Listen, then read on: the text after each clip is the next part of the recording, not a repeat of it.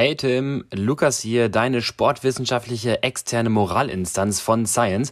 Du hattest ja noch gefragt, was du jetzt am besten machst nach dem Gravel Race in Aachen, nach dem Three-Rides Event in Vorbereitung für rund um Köln. Jetzt haben wir eine Woche dazwischen und mein Tipp an der Stelle auf jeden Fall, halt erstmal kurz die Beine flach, kurz erholen, am Montag, Dienstag ausruhen, gutes Carboloading nochmal betreiben. Du hast einige Körner auf jeden Fall auf der Strecke in Aachen liegen lassen.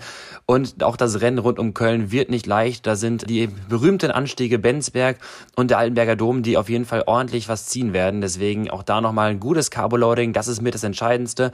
Und da würde ich auf jeden Fall eher auf Weizenbier setzen als auf Pilz. Oder auch der Kölner, der dann sich mit Kölsches Loading sich vorbereiten kann für das rund um Köln Rennen. Und weiterhin würde ich auf jeden Fall nochmal sagen, sagen, guck, dass du in der Woche einmal eine kleine Trigger-Einheit machst. Das kann aussehen, indem du einfach fährst anderthalb Stunden mit dreimal, sechsmal 30, 30 Intensität, 30 Sekunden bei gut und gerne 350 bis 400 Watt und wieder 30 Sekunden Pause. Das machst du dann sechsmal, das in drei Sätzen. Das soll nicht zu anstrengend sein. Das ist eine 9 von 10, nicht eine 11 von 10 auf der Belastungsskala. Und das sorgt dafür, dass du dein System so ein bisschen nochmal antriggerst, dass du ein bisschen nochmal den Motor hochdrehst und alle Systeme nach Aachen auch wissen, dass sie am Sonntag wieder gebraucht werden werden beim großen Rennen. Und dann würde ich dir vorschlagen, die klassische Rennvorbereitung zu machen. Sonntag ist es Rennen. Das heißt, Samstag machst du eine kleine Vorbelastung. Da fährst du auch maximal nur anderthalb Stunden und machst vielleicht noch dreimal drei Minuten bei Sweet Spot, knapp unterhalb der Schwelle. Etwas, was kontrolliert zu halten ist. Auch dort sechs bis sieben auf einer Belastungsskala von eins bis zehn. Dreimal drei Minuten mit etwas längeren Pausen. Und am Freitag davor darfst du entweder Ruhetag machen oder eine lockere Stunde irgendwie noch Radfahren. Den Donnerstag davor, also jetzt am Feiertag, darfst du ein bisschen länger fahren. Das heißt, Donnerstag etwas länger, Freitag den Ruhetag, Samstag die Vorbelastung und Sonntag dann ein richtig geiles Rund um Köln. Montag darauf darfst du dann wieder Ruhetag machen. Das ist so meine Empfehlung für dich in Vorbereitung für dein großes Rund um Köln Rennen und deine ja, englische Woche, wie man äh, so schön sagt. Also viel Spaß noch weiter im Podcast und wir sehen uns an der Startlinie.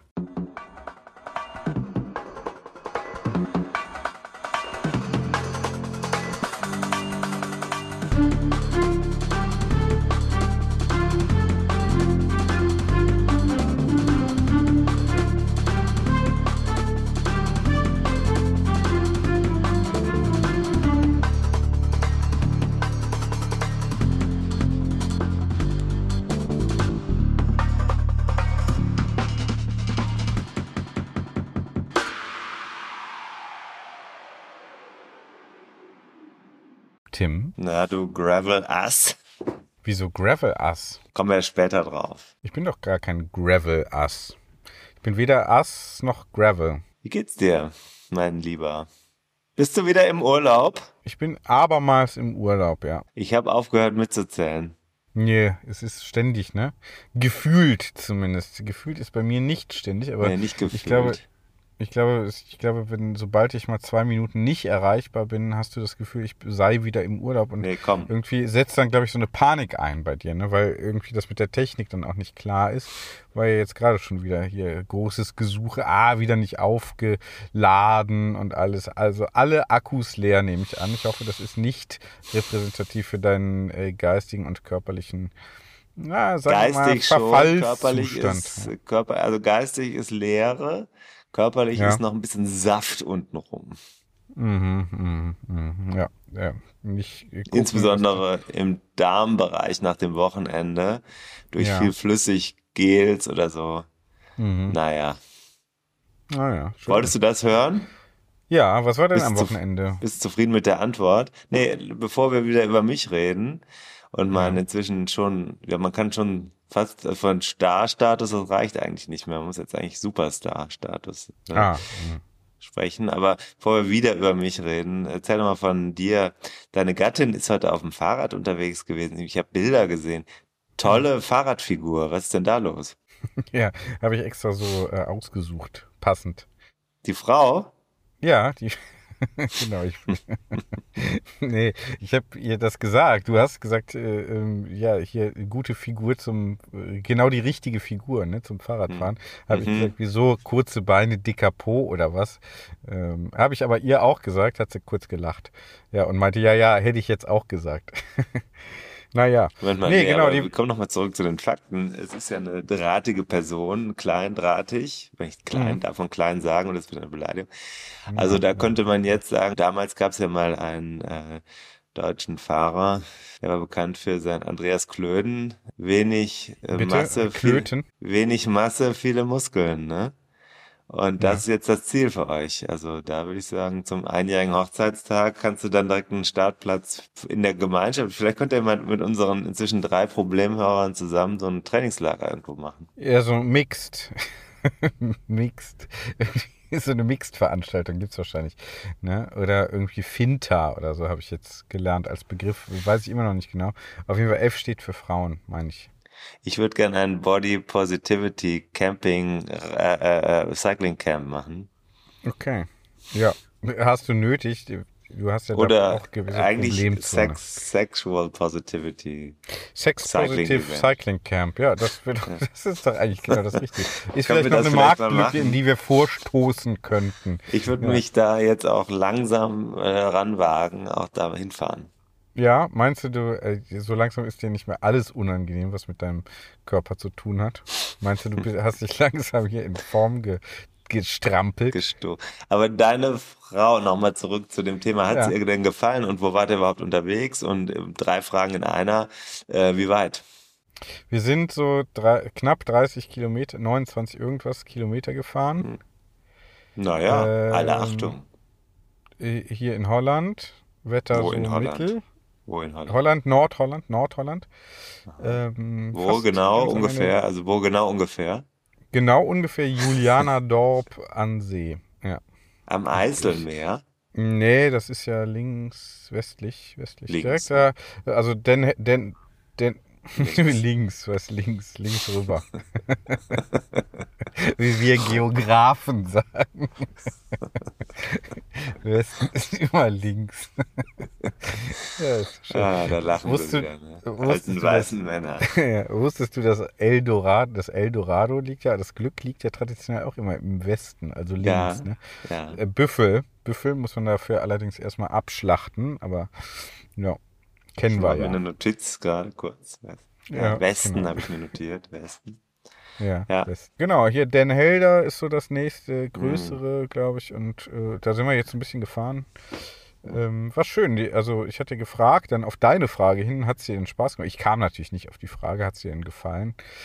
Weil zwischendurch hört man ja immer nur Gemecker, aber das darf man ja gar nicht ernst nehmen. Nein, es war, glaube ich, äh, hätte gesagt, ach hier, ich bin heute überhaupt gar nicht fit, hat auch wenig geschlafen wie üblich.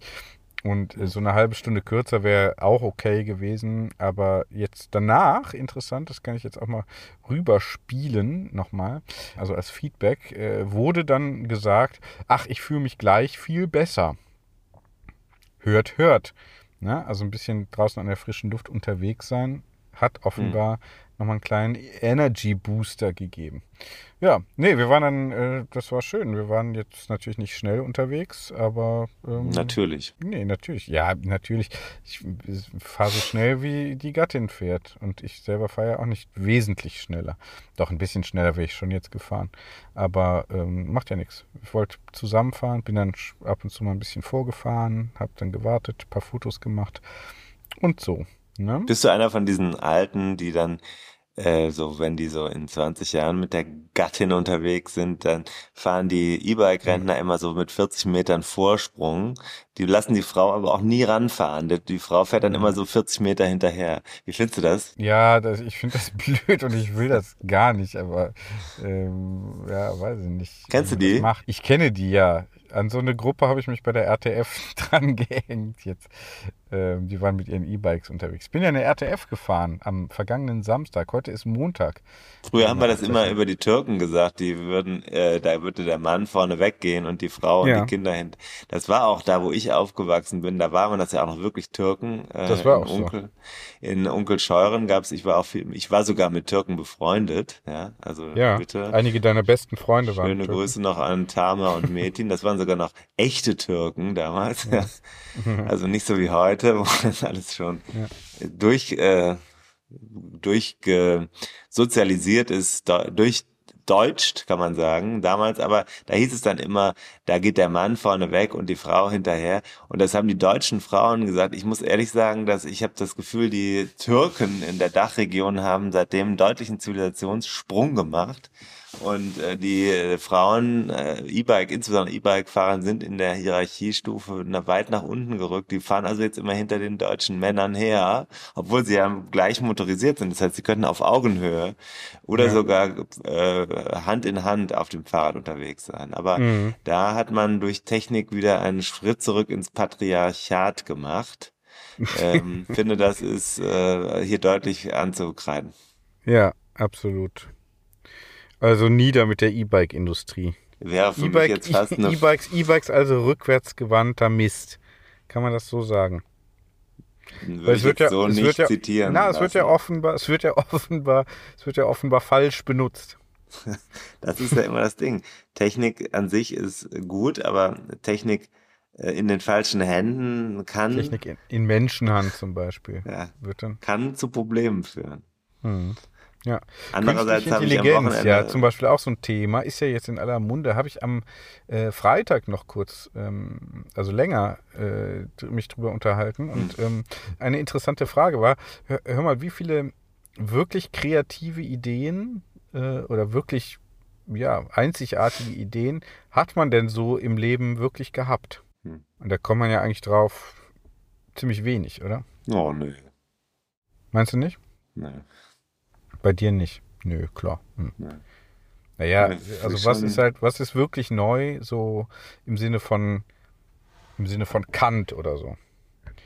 Weißt du? Also wirklich was neu erfunden. Sind es nicht doch eher dann Variationen von äh, Dingen, die irgendwie bekannt sind oder so? Weißt du nicht, ne?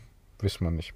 Gut. Sehr schwer, das äh, jetzt äh, äh, du willst es jetzt datenjournalistisch versuchen. Du willst jetzt also alle, alle, alle Dinge, die Menschen jemals gedacht haben.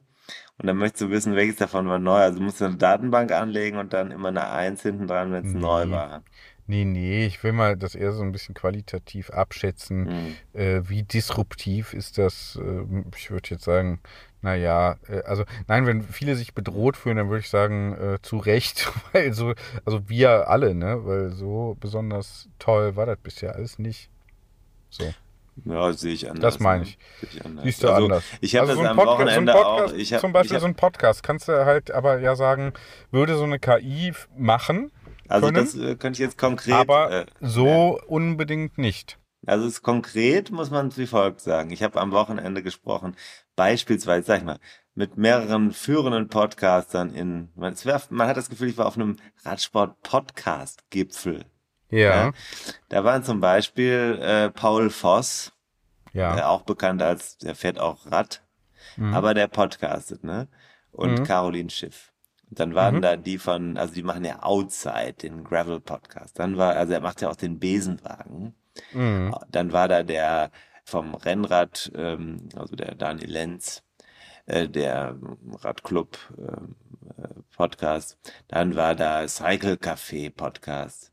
Dann mhm. war da Vatasia da. Vatasia habe ich gesagt, Leute, also ihr seid wirklich schlechter als wir. Ähm, so. Die waren alle da, dann war auch Science war da. Habe ich ja. gesagt, also euer Podcast ist gut, aber unserer ist besser. Und ja. dann ist immer so dieses, dieses anders ähm, und besser. Es wird immer, es wird immer erstmal so ein bisschen geguckt, was will der jetzt eigentlich von uns? Und ja. dann ist aber klar, all diese Podcasts sind gut, aber sie hätten auch mit Chat GPT gemacht werden können. Ja. Und unserer ist halt der einzige, der noch menschliche Genialität hat. Und das liegt natürlich daran, die haben alle viel mehr Ahnung als wir von ja. den Daten, aber wir genau. haben einfach das, was Michelangelo genau. äh, hatte, äh, ja. was bei Michelangelo aber nie umgesetzt wurde. Das haben wir hier in diesem Podcast wirklich dann das Potenzial auch umgesetzt und es auf die Straße gebracht. Genau, also uns liegen ja nicht alle Informationen vor, die also eine künstliche äh, Intelligenz verarbeiten könnte. Und genau das, diese Lücke ist ja das, äh, was dann hier für Einzigartigkeit sorgt. Auch ein interessanter Punkt, ne? Vielleicht sind wir dumm genug, um nicht von der KI ersetzt werden zu können. Der Urlaub scheint dir bisher gut getan zu haben. Ja, ist doch gut. Du hast diese Frische wieder, dieses Jugendliche, dieses dieses auch so ein bisschen was hm, ich sag mal, gegen den Strich, gegen den Strom, gegen das Establishment. so dieses thesenhaft zugeschnittene, mhm. wie im, äh, wie so ein wie so ein gutes Bike in den, äh, mhm. in den, in den Seitenwind hinein. Was machen wir denn heute eigentlich für eine Folge? Weiß ich nicht. Ist jetzt die Bonusfolge oder ist die richtige Folge? Richtige Folge, ne? Nee, ist die richtige Folge, oder? Ah, das ist die richtige Folge. Achso, dann müssen wir ja, wir müssen ja jetzt quasi, weil wir haben ja schon Montag 17.39 Es war wieder ein bisschen unübersichtlich in den letzten Tagen. Kann das so sein? Kann man das so stehen lassen? Unübersichtlich? Was war unübersichtlich? Also bei mir, ich habe das Gefühl, ich war in einem tiefen, tiefen Schlamm versunken. Ja. Hm. Das ist aber nicht psychisch gemeint. Also die Tabletten helfen weiterhin. Ja. Ähm, ja. Gut. Ja. Ist auch alles vorhanden. Ja. Aber auch zwischenmenschlich ist alles stabilisiert. Mhm. So im Bereich alles, was man nicht unterhalten muss, wird nicht unterhalten. Mhm, mhm. Aber äh, nee, der dritte Punkt ist ja Radsport. Also ich war jetzt ja bei meinem, ja, du weißt ja vielleicht, ich habe es glaube ich hier auch schon mal an, äh, angesprochen.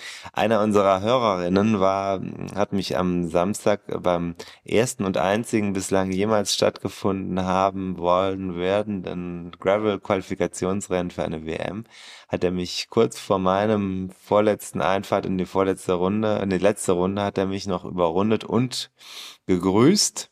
Ecki, schöne Grüße. Er sagte, er ist der beste deutsche Podcast. Ich habe das doch gerade noch identifiziert. Auch da wieder schöne Grüße zurück.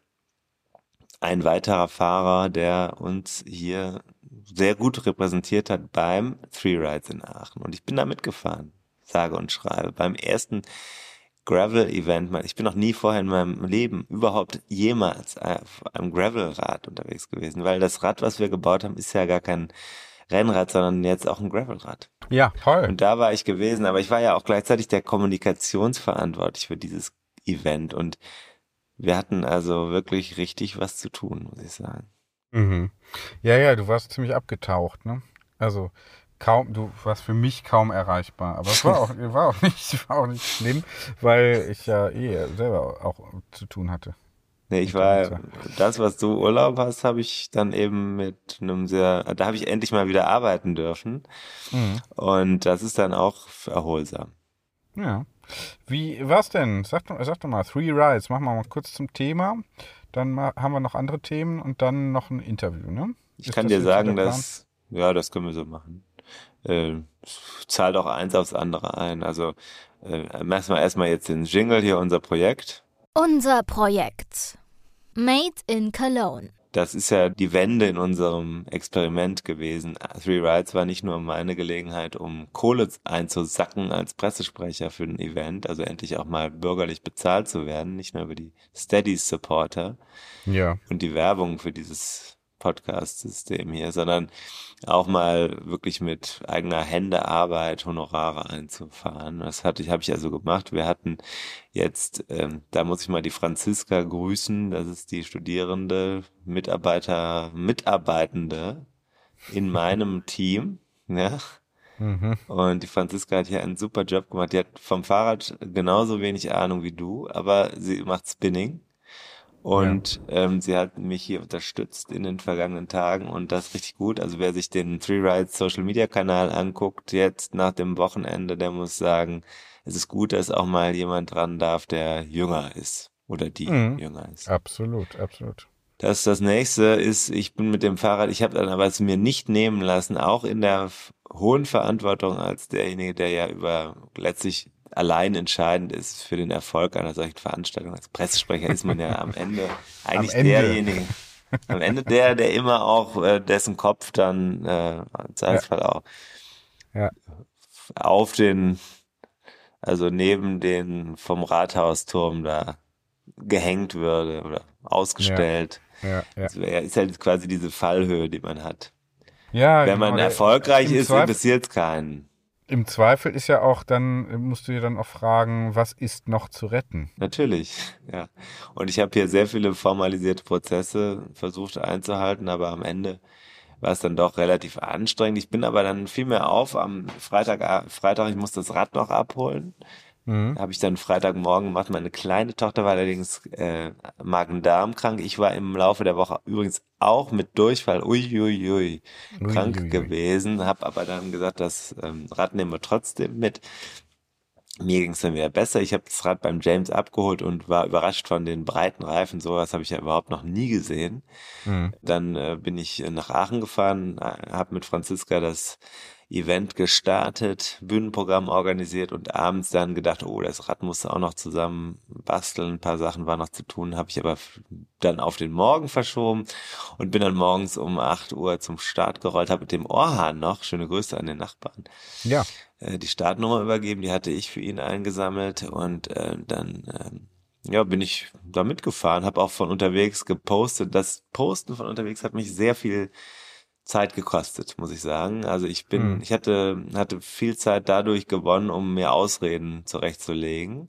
Es war das erste Mal ein Gravel-Rennen. Ich bin sieben Runden, a 18,5 oder so Kilometer gefahren. Jede Runde hatte etwa gute 200 Höhenmeter. So ist es hm. zumindest hm. meinen Daten zu entnehmen. Es war ein sehr, sehr anstrengender Parcours. In der ersten Runde habe ich versucht, Anschluss zu halten zu den ersten 1000 der 1100 Teilnehmenden Mhm. Und ähm, äh, habe dann aber überlegt, bei Durchschnittspuls 170 vielleicht nicht so eine gute Idee, denn mhm. das geht ja noch ein paar Stunden hier.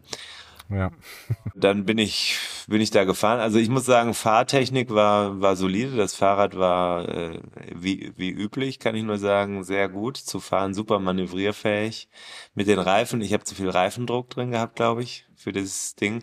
Am Anfang war es halt noch richtig matschig. Im Laufe des dieser Runden wurde es wärmer und trocken und windig und durch den Wind und die Wärme der Luft ist, sind vor allem diese Matschpassagen so angetrocknet. Dadurch wurde es ein bisschen wie Kleber auf diesen Stellen. Ja. Mhm. mhm. Und ähm, mit dem vielen Profil und dem Reifendruck war ich, glaube ich, ich habe dann irgendwann gemerkt, und das war das erste Mal auf dem blauen Rad, dass ich, dass ich Rückenschmerzen bekommen habe und auch sowas wie einen Krampf hinten rechts im Kreuz. Mhm. Das hatte hundertprozentig damit zu tun, dass ich eben so viel über dieses Kopfsteinpflaster da und hoch und runter über Wurzeln mit zu viel Luftdruck im Reifen gefahren bin. Da muss nächstes Mal weniger sein. Ähm, okay. Habe ich aber dann wieder in den Griff bekommen, habe mich ein bisschen durchgedehnt da. Und so. Naja, äh, habe dann eben nochmal überlegt, greifst du nochmal an, die Spitzengruppe, die mich dann beim zweiten Mal, als sie mich überrundet haben, ähm, sehr, die haben das gut gemacht. Also ich muss sagen, ich habe mich von denen nicht gefährdet gefühlt. Mhm, mhm, ja, die haben, also die Jungs wissen inzwischen auch, wie man Fahrrad fährt, obwohl sie die haben nicht so viel Routine wie äh, ich, aber ähm, können eine, viel, vielleicht auch viel Talent. Weiß ich jetzt nicht mhm. genau. Sind aber auch schlanker, deswegen kommen sie auch an engen Stellen noch an mir vorbei. Ja.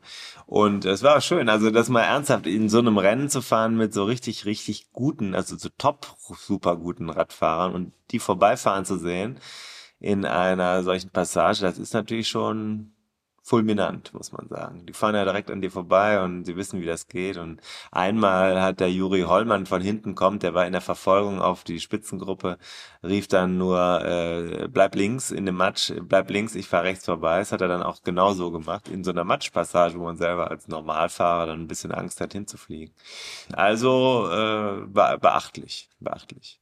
Und Stark. insgesamt war das ein, war das ein, war das ein sehr toughes Rennen. Es gibt unterschiedliche Rückmeldungen. Die allermeisten 95 Prozent sagen extrem hart. Ich habe heute mit mit äh, Lukas Löhr äh, gesprochen. Ich mhm. habe zum Beispiel von ehemaligen Fahrern aus äh, Spitzen, also sowohl die Spitze, richtige Spitze, als auch die gefühlte Spitze, die sagen alle, das war richtig hart. Und der mhm. Orhan hat mir auch gesagt, also wenn er die Strecke vorher gesehen hätte, wäre er wahrscheinlich gar nicht gefahren, weil es so hart war. Und ich selber muss sagen, das war härter als Mallorca 312. Oha. Okay. Mhm.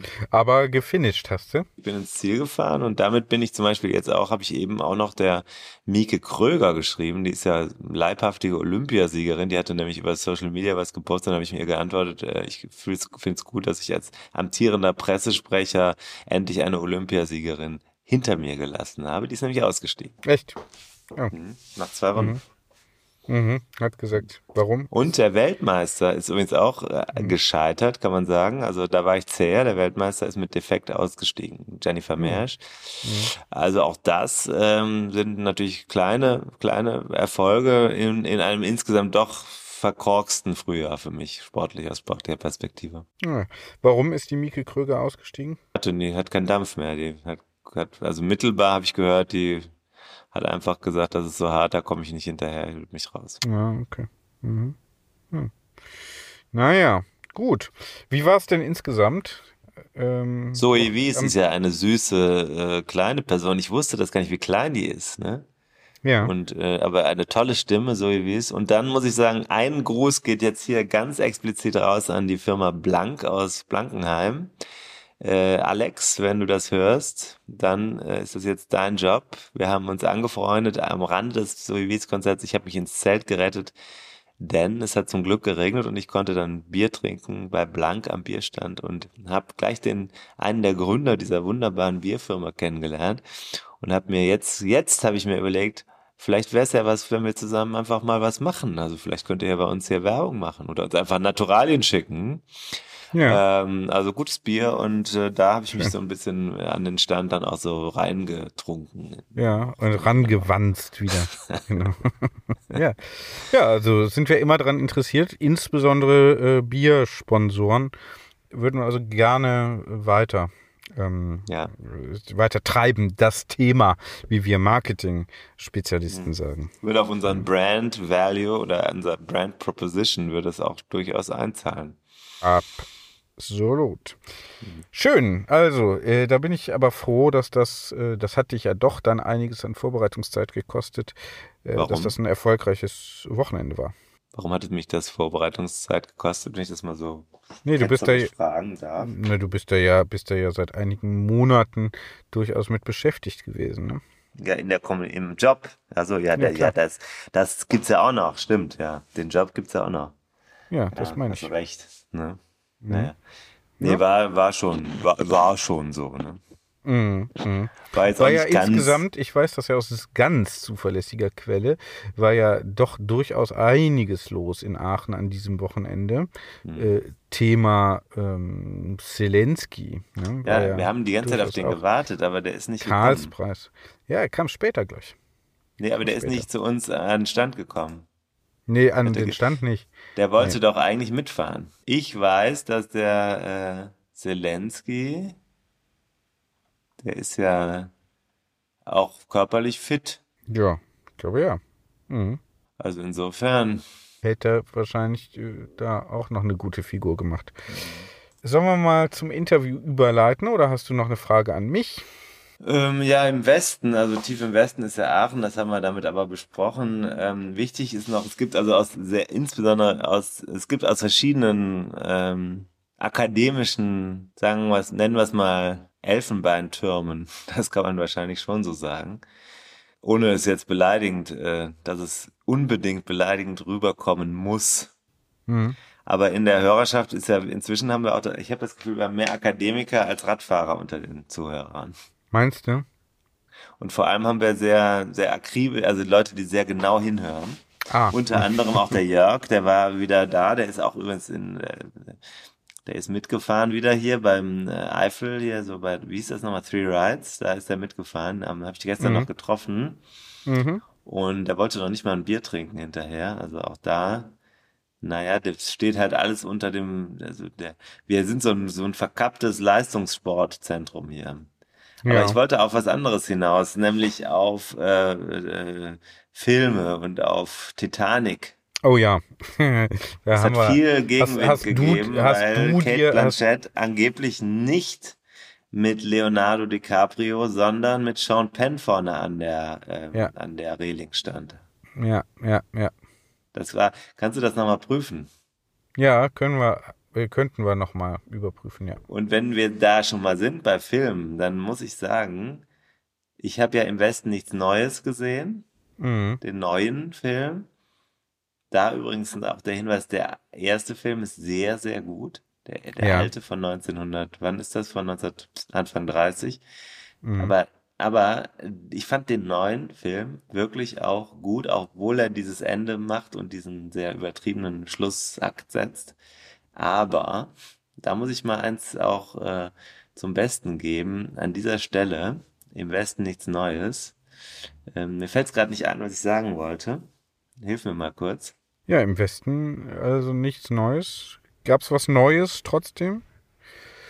Du wollt, wir wollten das, äh, hier korrigieren.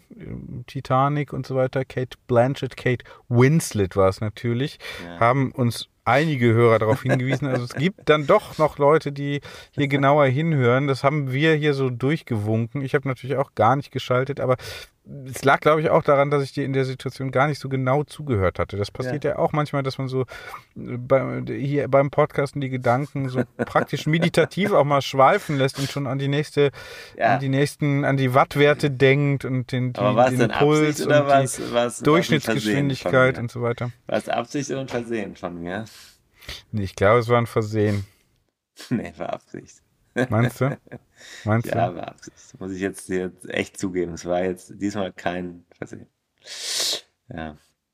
Hier schreibt Mieke Kröger gerade, gern geschehen. Tatsächlich. Ah. Hier, während wir hier gerade reden, kommt die Notification. Hahaha, gern geschehen. Smiley. Ja, also, so auch da haben wir einen kleinen. Brückenschlag in die Community. Das ist ja, sie ist ja ein lebendes Meme. Ja. Also, vielleicht können wir das auch werden. Mal Aber ich wollte noch irgendwas zum Westen nichts Neues gesagt haben. Was wollte ich Weiß denn ich sagen? Irgendwas mit Aachen, Three Rides. Hm. nicht. Ich finde es übrigens gut, dass man hier so einfach auch Zeit hat, mal kurz so eine Gedankenlücke Ja, in diesem Podcast aufzuarbeiten. ich habe Zeit, ich habe Urlaub. Nochmal dran zu, nochmal dran zu fühlen, was wollte man denn eigentlich gesagt haben? Kennst du das? Man hat das schon äh, formuliert und dann gibt es irgendwie den Punkt, wo es nicht über die Zunge rutscht. Ja. Dann ist es weg. Das ist mnemotechnisch sehr interessant. Ja, mnemotechnisch ist übrigens auch ein sehr schönes Wort. Mnemotechnisch. Hm. Ist das nicht der Türschwelleneffekt? Ja. Ja. Hm. Hm. Du, im Westen nichts Neues. Ist doch egal, es kommt dann später nochmal. Zelensky, Fahrradfahren. Fitness.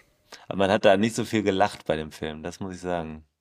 Hast du ihn gesehen? Neues. Ja. Ja, ja, den hatte ich gesehen, ja, ja. Sowas gucke ich dann gerne nachts. Äh, zum, also um nach einem anstrengenden Tag abzuschalten, gucke ich mir dann sowas an. Gerne, ja. Wie fandst du ihn denn?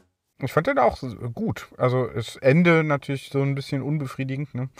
Aber äh, also Ja. ja. auch ein bisschen, also ist wie bei so einem, nee, das sag ich jetzt nicht. Aber Nee, das ist ähm, das nee, sagen. ist schon, ist schon, also ist schon. Nee, war schon, ist dann, also ich will auch gar nicht spoilern. Ja, Manche müssen es ja jetzt ist noch so, äh, nacharbeiten. dann, dann gibt es so, so Leute, die sagen, oh, das Kriegsgeschehen ist gar nicht so gewesen, weil die, die Panzer und die Flammenwerfer, die sind gar nicht so in der einen Schlacht und so. Aber darum geht's doch gar nicht. Das ist, verstehe ich jetzt ehrlich gesagt überhaupt nicht. Am Ende ist es ja eine totale dramatische Zuballung von dem, was der Krieg für eine krasse Erfahrung war. Und dann muss man doch sagen, also jetzt mal ernst, da muss man auch sagen, die dramaturgischen Mittel eines solchen Films sind ja dafür da, um das vor Augen zu führen, wie krass das ist. Und dann Mhm. äh, geht's ja um die Erfahrung dieser Hilflosigkeit und dieser Entmenschlichung. Mhm. Und da ist doch äh, gerade jetzt, und da muss man ja sagen, mit dem Ukraine-Krieg, da passiert da wahrscheinlich äh, ziemlich genau dasselbe gerade da in, der- an der Frontlinie im, im, im Osten der Ukraine. Ja, denke schon. Und ich meine, wer da so detailverliebt rangeht, hat ja vielleicht ein anderes Problem. Und ähm, ich denke mal, in der Realität wird es nicht äh, minder scheiße gewesen sein. Ja. Ne? haben wir mal einen wichtigen Haltepunkt gemacht. Ich wollte eigentlich auf was anderes hinaus, was ein bisschen humoristischer ist, aber dafür haben wir ja im Zweifelsfall immer noch äh, den italienischen Schauspieler Roberto Benini. Dem wollen wir nicht das Wasser abgraben.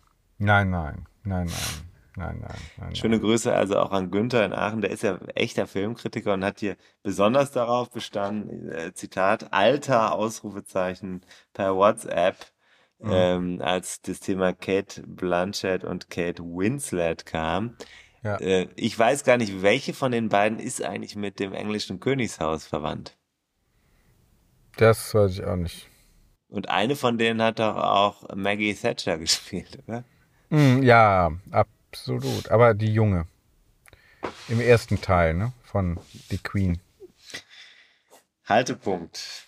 Hier steht noch Haltepunkt. Überweisung Wohnung und Überweisung DIBA auf meinem Zettel. Ach so, nee, das ist privat, Entschuldigung. Da ging es um eine alte Ja, offene. Rechnung, ja. Ja, ja, ja. Ja, ja. War nicht Teil der Vorbereitung. Ja, ja. Sollen wir mal ins Interview hineingleiten? Können wir machen. Ich muss jetzt auch gleich weiter. Ja, wir müssen aber noch ein bisschen aufzeichnen. Ja, gut, dann. Äh, äh, ach so, ja, wir, wir haben ein schönes Interview von mir gebracht worden ist. Ja. Und auch da passt wieder eins zum anderen.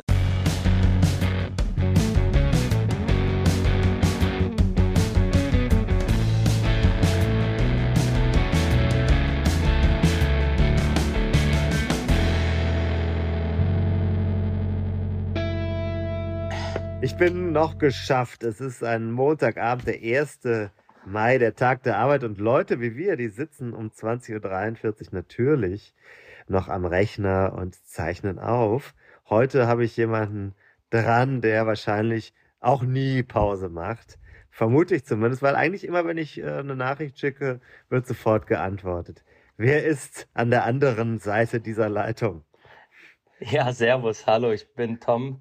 Tom Jannas, einer der beiden Gründer von Sportografen, neben meinem Kollegen Guido Holz und auch ein Sportler wie du, versucht, was geht. Bin halt nicht mehr der Jüngste und ja, du hast es richtig erraten. Alle Freunde sagen, ich arbeite acht Tage die Woche.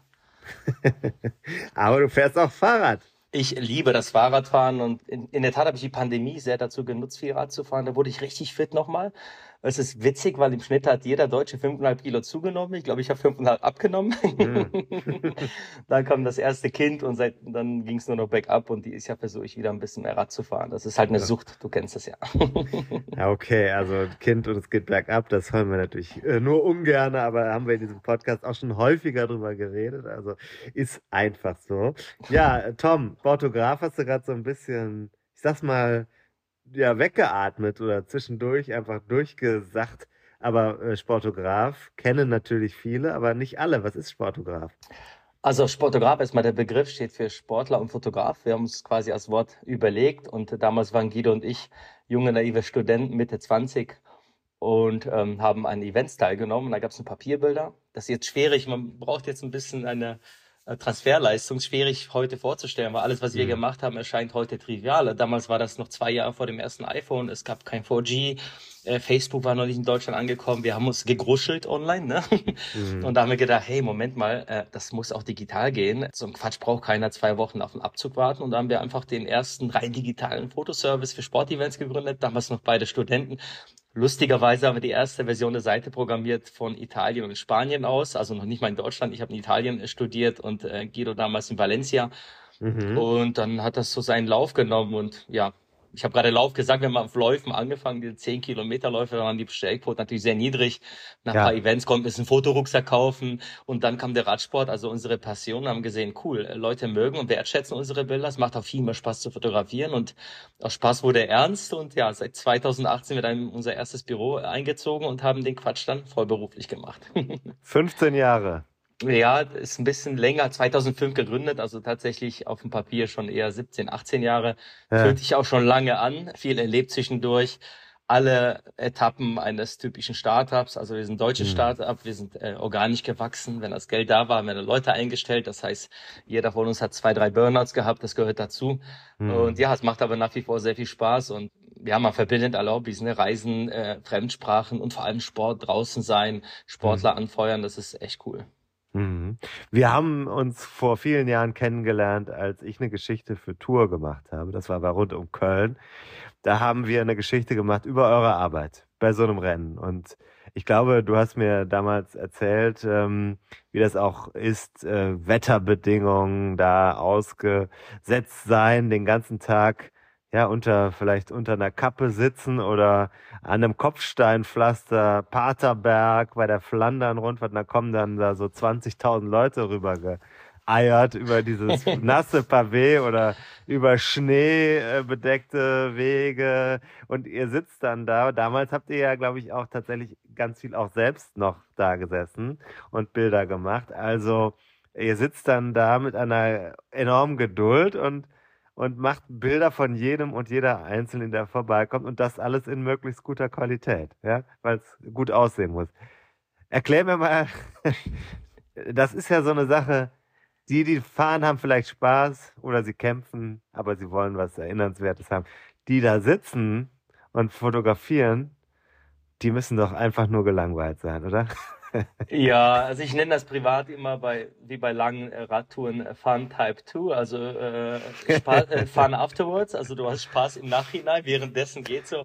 Aber es gibt ja nicht nur die Events. Ne? Also aus der Sicht ja. des Fotografen ist natürlich der Job als Fotograf relativ monoton, mhm. aber das ist eine andere Art der Fotografie. Ne? Du musst das Beste aus dem Spot herausholen und die Schwierigkeit besteht halt darin, für alle Teilnehmer und Teilnehmerinnen möglich das beste Bild zu machen. Es ist eine mhm. Art Monotonie da, aber dass sie sich sehr freuen und uns oft anfeuern.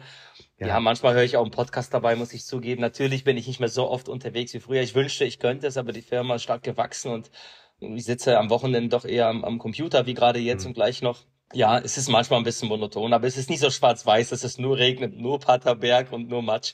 Wir fotografieren auch mittlerweile andere Sportarten, also wirklich alles Mögliche, mhm. von den Laufmarathons bis zu diesen High Rocks, äh, Xletics. Mhm. OCR war ein großes Thema, die Leute mögen sich sehr natürlich, äh, gerade die, die ganzen Hindernisläufer. Ja, aber es ist abwechslungsreich. Also du kannst ein kurzes, schnelles Radrennen haben wie rund um Köln tatsächlich. Du kannst aber auch natürlich die Flandern-Rundfahrt erwischen, wo du 12, 13 Stunden irgendwo im Graben liegst mhm. und, und, und fotografierst. Aber ja, Mhm. Man hat danach immer Lust auf das nächste Event. Manchmal dauert das ein, zwei Tage, wie nach jedem Radrennen. Weißt du, wenn ich ja. dich ein Ziel frage, dann sagst du wahrscheinlich, oh nee, nie wieder. Und am nächsten Morgen guckst du schon im Rennkalender, wann ist das nächste Event. Ähm, es ist, glaube ich, ziemlich ähnlich wie, wie das, was ihr oder was du jetzt auf Mallorca geleistet hast. Ne? Es ist auch monoton, man quält dich diese zwei, 300 Kilometer durch und sag, oh, nie wieder. Und am nächsten Morgen, geil, nächstes Jahr, ich melde mich an. Jetzt sprichst du schon Mallorca an. Das ist natürlich so ein Thema. Also ich war jetzt gerade auf Mallorca, das haben ja manche schon gehört. Ich habe natürlich darauf geachtet, wo sind die von Sportograf. Ich habe gesehen, da waren ganz schön viele. Vielleicht kannst du es verraten, wie viele Leute sind denn da so bei so einer 312er Strecke? Wechseln die manchmal auch den Posten? Ich hatte das Gefühl, ja. Ich bin mir nicht ganz sicher. Fahren vielleicht manche auch dann, wenn die alle durch sind, an eine andere Stelle nochmal hin. Und ähm, ja, wie viele Bilder werden an so einem Event mit 8000 Teilnehmern eigentlich gemacht? Ja, gar kein Problem. Das ist jetzt kein Coca-Cola-Rezept, was ich hier verrate. Wir hatten äh, circa 20 Fotografen Mhm. Da ich das Rennen mehrfach schon selbst fotografiert habe, auch letztes Jahr, leider war ich dieses Jahr nicht dabei, ging nicht, kann ich dir sagen, dass es auch Doppelsports gibt tatsächlich, weil ihr gleich zu Beginn die Küste langfährt und da gibt's wunderschöne äh, Motive und man kann auch wunderbar, wenn alle durch sind, nochmal irgendwo auf Kilometer 250, das ist halt mhm. halt echt ein langes Rennen. Ja, es ist tough für die Fotografen. Die sind auch froh, wenn sie fertig sind. Ich meine, wir fotografieren ja vom Morgengrauen bis bis nach Sonnenuntergang. Ne? Es gibt ja. ja diese berühmten Feuerspektakel bei Dunkelheit. Ja. Und ähm, was haben wir an Bildern gemacht? Das kann ich hier genau sagen. Ja, ich bin so ein Zahlenfreak. Wir haben gemacht 349.133 Bilder. wow. wow. Okay, das ist so, wenn wir das alles selbst gemacht hätten auf Papier, würden wir wahrscheinlich niemals von einem Rennen die Daten ausgewertet haben, wie, welche Nummer steht auf welchem Teil. Ihr seid ja, glaube ich, ziemlich weit vorne mit dabei, wenn es um, ja, äh, wie nennt man es, künstliche Intelligenz geht, oder? Das auch, ja. Generell sind wir eher eine Softwarebude als ein klassischer Fotografenverein oder Fotoservice. Das ist auch natürlich auch dann Guido, der eher der Programmierer. Sie haben eine eigene IT-Abteilung und alles, was ihr so, oder was die Sportler sehen, das haben wir selbst einfach selbst mhm. entworfen. Es hat Vor- und Nachteile. Ne? Nachteile, klar. Price Tag. Entwickler sind halt sehr, sehr teuer. Vorteile ist, man ist sehr flexibel und agil und kann am Markt schnell reagieren. Wir haben die Bildbearbeitung damals vor, vor fünf, sechs Jahren eingeführt, dass die Bilder ein bisschen kräftiger und toller aussehen. Nicht mehr so wie ja, Reh vom Scheinwerferlicht, äh, grau, ja. neutral aus der Kamera raus. Und mhm. ja, die Nummernerkennung ist natürlich auch eine, eine schwierige Lösung, die wir da gefunden haben, wie wir die meisten Nummern über 80 Prozent automatisch erkennen. Der, der Rest, mhm. der wird immer noch ausgewertet, tatsächlich von Hand, weil die Maschine kann nicht alles erkennen. Und manchmal sieht eine 1 aus wie eine 7 oder eine 8 wie eine 3. Ja, das hat jetzt zwei Tage gedauert, also mehr als ein Tag, bis wir online waren, aber es liegt einfach daran, dass es so lange gedauert hat, die Datenmenge auf Mallorca hochzuladen, ja. Wir haben ja. einfach kein Glasfaser gefunden. Und da ging kein Flug abends nach dem Rennen los und haben halt wirklich den ganzen Sonntag die Bilder hochgeladen. Und deshalb sind wir heute früh online gegangen. Unser Limit ist gerade die Internetverbindung. Wir sind echt süchtig okay. danach. Das ist, das ist verrückt. Ähm, es gibt das sind ja Datenmengen. 320.000 hast du gesagt? Ja, 349, fast 349.000. Okay, ja. also das sind ja dann, die sind wahrscheinlich in den großen Dateien jeweils 6 Megabyte oder was? Ja, das ist relativ, das sind relativ große Datenmengen, das stimmt, die dazu sind. Es ist eine irre hohe Zahl. Nach dem letzten Wochenende kommt es einem trotzdem vor wie Urlaub. Wir hatten tatsächlich letztes Wochenende unser Firmenrekord und haben 4, knapp 4,7 Millionen Bilder an einem Wochenende gemacht, mhm. weil die, die stressige Konstellation der Frühjahrsmarathon dann äh, einfach ja. so brutal zugeschlagen hat. Madrid, London, Wien, Hamburg, äh, Zürich, Marathon, alles an einem Tag. Mhm. Da haben wir sehr wenig geschlafen, sehr viel geschwitzt. Ich habe bis heute noch Schlafmangel von der letzten Woche. Also es passiert sehr viel hinter den Kulissen. Für den Sportler mag es aussehen, oh ja, die knipsen ein paar Bilder und, und laden das per Drag and Drop in der Plattform. Morgen ist alles mhm. online. In Wirklichkeit arbeiten sehr viele Leute Tag und Nacht daran, leider auch am Wochenende. Also leider aus unserer Sicht, das ist hart, ähm, damit wir möglichst schnell online gehen. Weil wir wissen, Zeit ist Geld in unserem Business. Wenn wir am mhm. Freitag online sind, dann hat, naja, wenn der Muskelkater weg ist, sage ich mal, ist wahrscheinlich die Lust auf die Bilder nicht mehr so groß. Wir versuchen es zu beeilen. Ja. Aber ich denke, ich glaube, den hast du noch. ich habe noch ein bisschen, äh, auch so ein bisschen Wasser. Ich habe die Bilder aber eben schon gekauft. Äh, ich hatte es im Vorfeld angekündigt, denn ich wollte hier nicht unter einen Korruptionsverdacht kommen, weder du noch ich. Ja? 29, was, 29,99 kann das sein für die Flatrate? Das Korrekt, das 29,99 für die Flatrate. Keine Ahnung, wie viele Bilder du hattest. Ich glaube, das gibt noch circa 30 Impressionen vor dem Rennen dabei, also ja. relativ aufwendige Drohnenaufnahmen. Einfach was von Mallorca. Das ist uns sehr, sehr wichtig, dass du eben bei der Flat nicht nur deine eigene Bilder, sondern auch irgendwie deinen Kumpels oder Social Media die, die Schönheit der Insel und das Rennen an sich zeigen kannst. Ne? Mhm. Das ist, das ist dieses Dilemma, wenn, wenn Leute zu Eltern werden, bombardieren sie alle mit Babyfotos, das kennst du ja, ja, wahrscheinlich.